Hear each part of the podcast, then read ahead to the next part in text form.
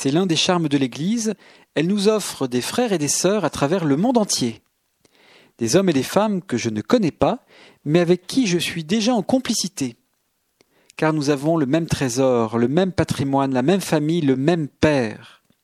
Je débarque à Quito ou à Conakry, je sais que je vais trouver des sœurs et des frères avec qui prier, des amis que je ne connais pas mais qui m'aiment déjà a priori, parce que nous sommes frères et sœurs en Christ.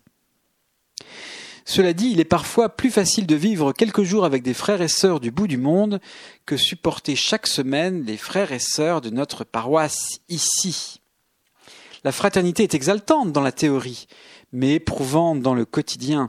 Je dois supporter l'animatrice de chant à la paroisse, qui entonne des chants ringards avec sa voix aigrelette. Je dois supporter la dame qui fait les bouquets avec ses manies de vieille fille. Je dois supporter le responsable du groupe de prière qui se prend pour un évêque. Au fond, il s'agit pour moi d'une conversion radicale du cœur et du regard. Voir mon frère et ma sœur avec les yeux de Dieu.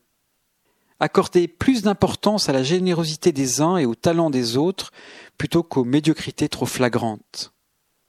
Alors les frères et les sœurs seront ma joie et ma consolation, mon soutien et mon espérance. Et qui sait, mes frères et sœurs chrétiens deviendront peut-être même mes amis.